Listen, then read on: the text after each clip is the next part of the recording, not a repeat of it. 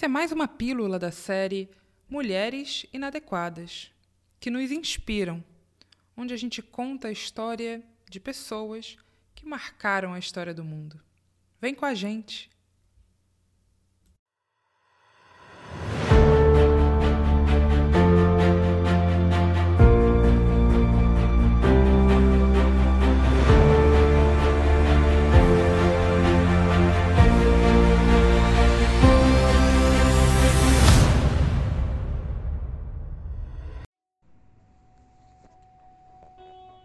Salve mulherada inadequada! Hoje vamos falar sobre essa deusa de ébano, rainha do Kemet e do povo afrodiaspórico. Sim, senhoras e senhores, bora falar de Lélia Gonzalez.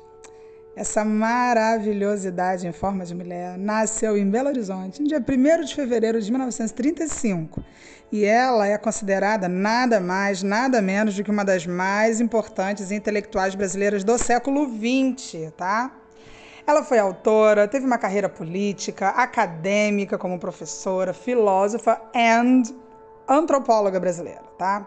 Grande pioneira nos estudos sobre cultura negra no Brasil.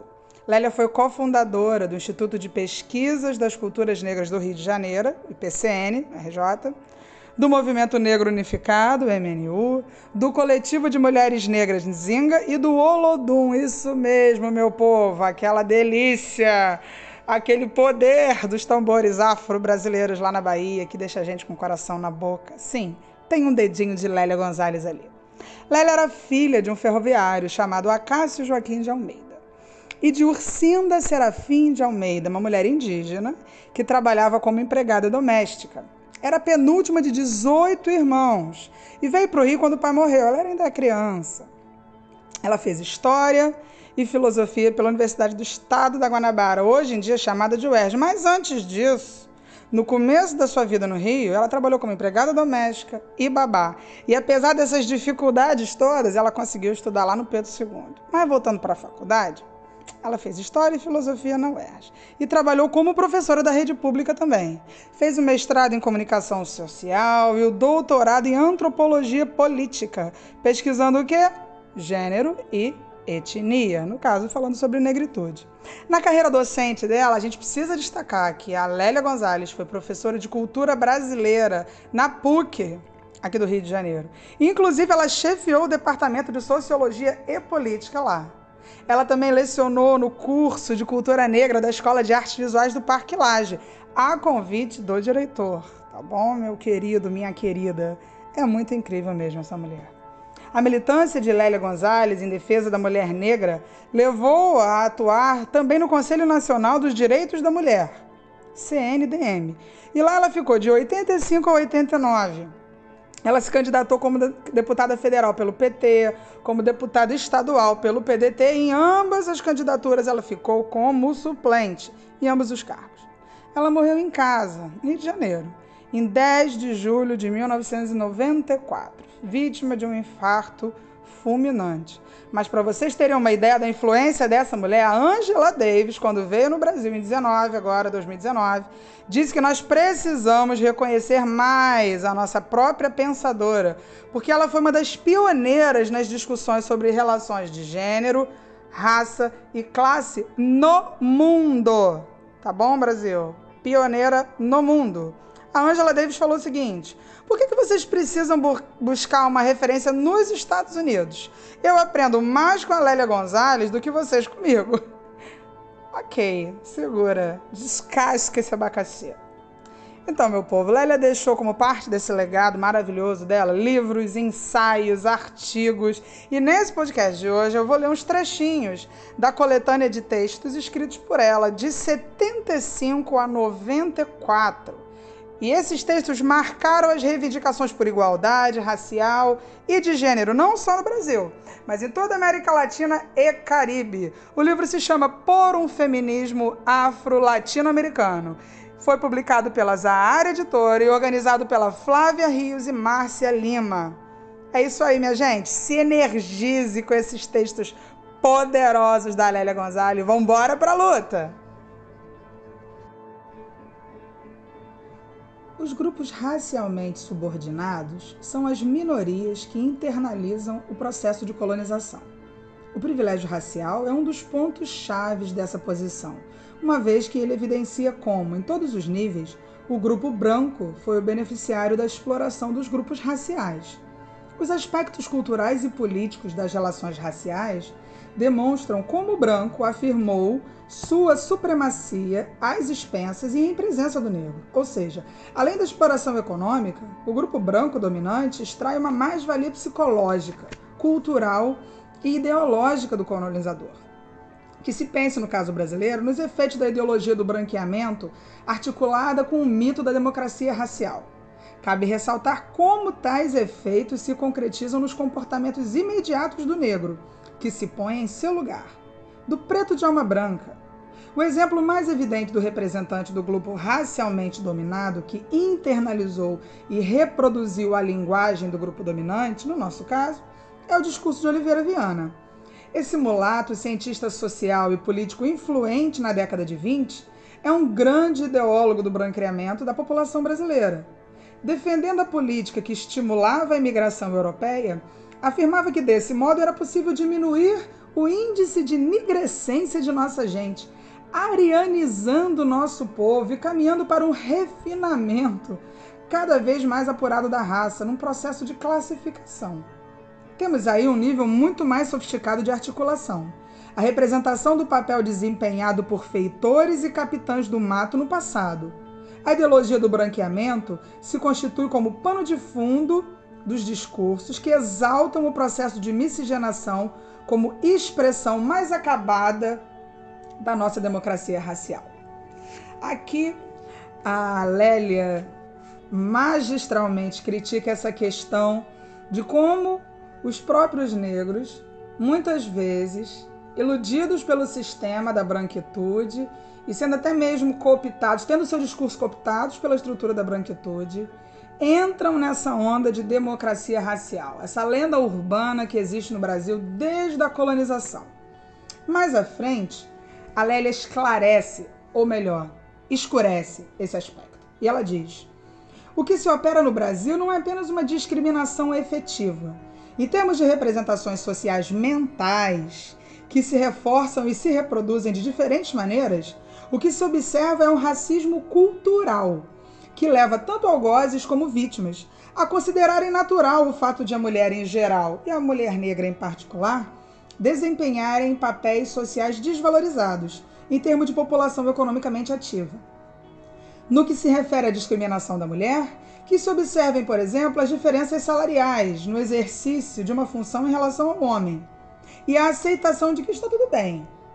Quanto à mulher negra, sua falta de perspectiva quanto à possibilidade de novas alternativas faz com que ela se volte para a prestação de serviços domésticos, o que a coloca numa situação de sujeição, de dependência das famílias de classe média branca. A empregada doméstica tem sofrido um processo de reforço quanto à internalização da diferença, da inferioridade, da subordinação. No entanto, foi ela quem possibilitou e ainda possibilita a emancipação econômica e cultural da patroa dentro do sistema de dupla jornada, como já vimos. É interessante observar nos textos feministas que tratam das questões das relações de dominação homem-mulher, da subordinação feminina e de suas tentativas de conscientização, como existe uma espécie de discurso comum com relação às mulheres das camadas pobres, do subproletariado, dos grupos oprimidos. Em termos de escritos brasileiros sobre o tema, percebe-se que a mulher negra, as famílias negras, que constituem a grande maioria dessas camadas, não são caracterizadas como tais.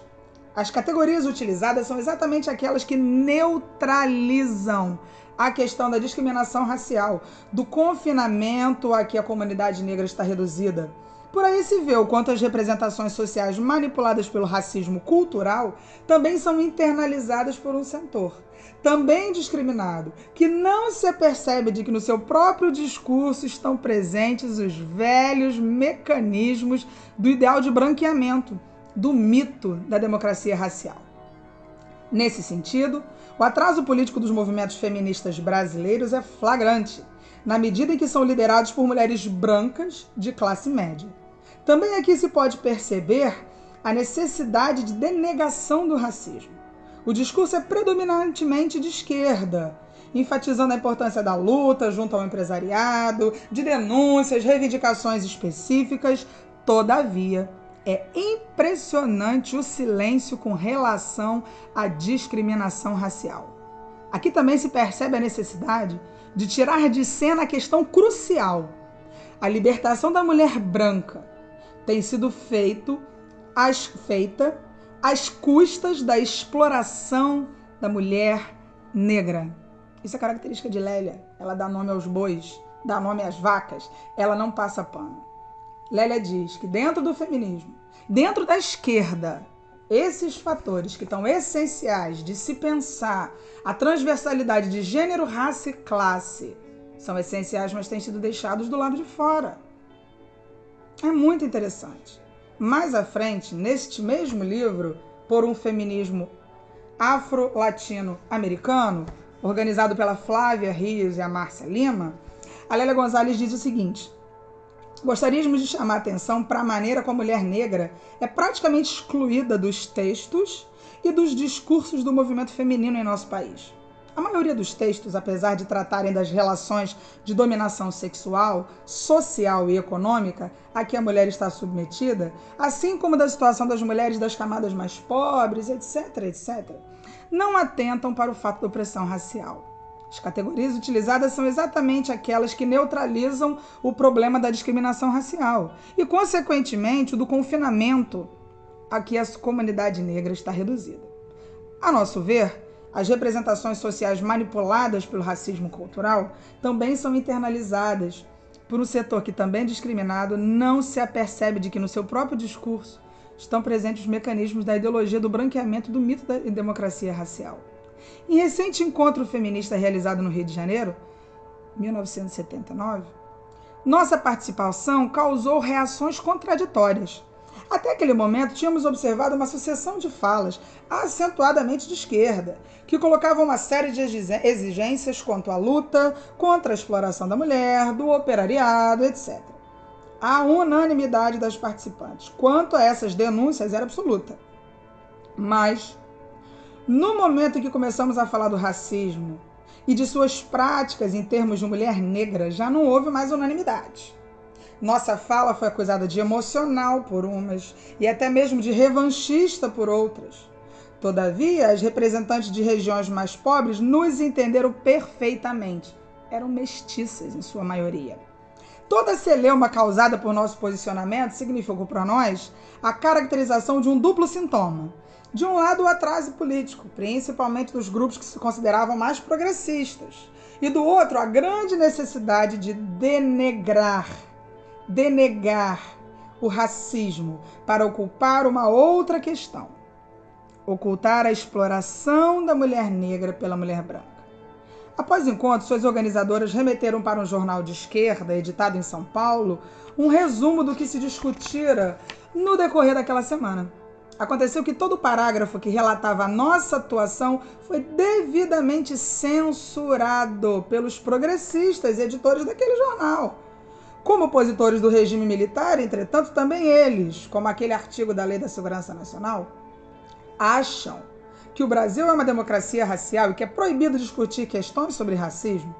Nesse aspecto, pouca ou nenhuma diferença existe entre os jornais progressistas, a única exceção é aquele denominado Versos onde existe uma seção intitulada Afro-Latino-América, dirigida por elementos pertencentes ao movimento negro unificado, e os jornais conservadores.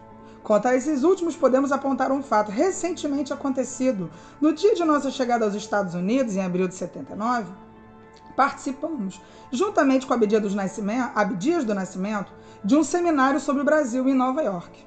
A correspondente internacional do Jornal do Brasil enviou um telex para a redação brasileira, relatando principalmente a atuação dos dois negros presentes, além da de outros brasileiros. Do mesmo modo que o progressista, o conservador também excluiu, censurou os parágrafos que nos diziam respeito. Mas se o tema são as mulatas que não estão no mapa, toda a imprensa faz questão de publicar. Aqui Lélia denuncia o silenciamento midiático das mulheres negras e de suas falas. É muito importante. Embora seja de 79, a gente está em plena ditadura, a gente vê que o que acontecia lá atrás ainda acontece hoje. Quantas colunistas negras de jornal e revistas e até mesmo blogs e podcasts você lê, você ouve? Quantas? Quantas são?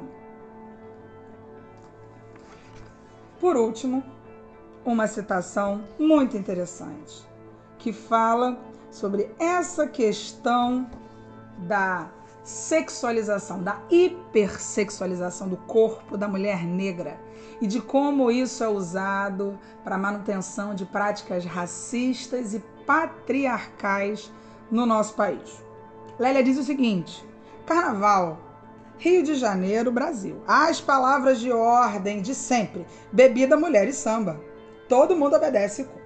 Blocos de sujo, banhos e fantasia, frevos, ranchos, grandes bailes nos grandes clubes, nos pequenos também. Alegria, loucura, liberdade em geral. Mas há um momento que se impõe.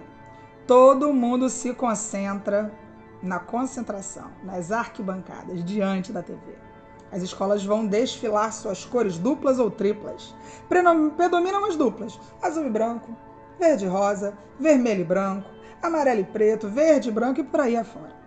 Espetáculo feérico, dizem os locutoras. Plumas, paetês, muito luxo e riqueza. Imperadores, uiaras, bandeirantes, pioneiros, princesas, orixás, bichos, bichas, machos, fêmeas, salomões e rainhas de Sabá marajás, escravos, soldados, sóis e luas, baianas, ciganas, havaianas, todos sob o comando do ritmo das baterias e do rebolado das mulatas, que dizem algum não estão no mapa. Olha aquele grupo do carro alegórico ali. Que coxas, rapaz. Veja aquela passista que vem vindo. Que bunda, meu Deus. Olha como ela mexe a barriguinha. Hum, vai ser gostosa assim lá em casa. Tesão. Elas me deixam louco, bicho. E lá vão elas. Rebolantes e sorridentes rainhas, distribuindo beijos como se fossem bênçãos para seus hábitos súditos nesse feérico espetáculo. E feérico vem de fé, fada, na civilizada da língua francesa. Contos de fadas? O mito que se trata de reencenar aqui é o da democracia racial. E é justamente no momento do rito carnavalesco que o mito é atualizado com toda a sua força simbólica. É nesse instante que a mulher negra se transforma única e exclusivamente na rainha, na mulata deusa do meu samba, que passa com graça, fazendo pirraça, fingindo inocente, tirando o sossego da gente. É nos desfiles das escolas do primeiro grupo que a vemos em sua máxima exaltação. Ali ela perde seu anonimato e se transfigura na Cinderela do asfalto, adorada, desejada, devorada pelo olhar dos príncipes altos e loiros, vindos de terras distantes só para vê-los. Estes, por sua vez, tentam fixar sua imagem estranhamente sedutora em todos os seus detalhes anatômicos. Os flashes se sucedem como fogos de artifício eletrônicos. E ela dá o que tem, pois sabe que amanhã estará nas páginas das revistas nacionais e internacionais, vista e admirada pelo mundo inteiro. Isso sem contar cinema e televisão.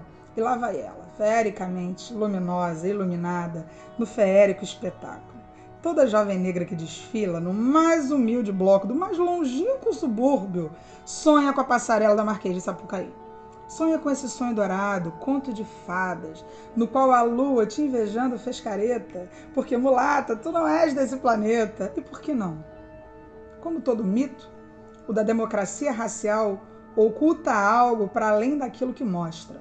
Numa primeira aproximação, constatamos que exerce sua violência simbólica, de maneira especial sobre a mulher negra, pois do outro lado do endeusamento carnavalesco, ocorre no cotidiano dessa mulher no momento em que ela se transfigura na empregada doméstica. É por aí que a culpabilidade engendrada pelo seu endeusamento se exerce com fortes cargas de agressividade. É por aí também que se constata que os, que os termos mulata e doméstica são atribuições de um, de um mesmo sujeito.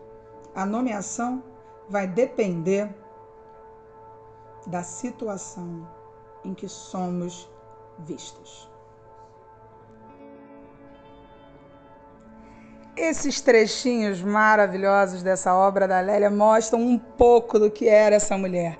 Irreverente, interseccional, decolonial, erudita e ao mesmo tempo popular. Falava de filosofia, de ciências sociais, de psicanálise, do samba, de candomblé, dos terreiros. Essa mulher é incrível. Foi ela que deu voz ao português e cunhou a categoria de amefi, amefricanidade, tornando isso algo universal. Ela é um ícone do movimento negro e as questões que ela levanta são fundamentais para a gente pensar. O que, que a gente, mulher, seja branca, indígena, negra, pode fazer para fortalecer a luta, tornar essa rede mais potente? Leiam Lélia Gonzalez não deixe essa mulher escapar pelos dedos. Ela vai te fazer muito bem. Beijo imenso! Essa foi a Priscila no podcast Inadequados Mulheres Inadequadas.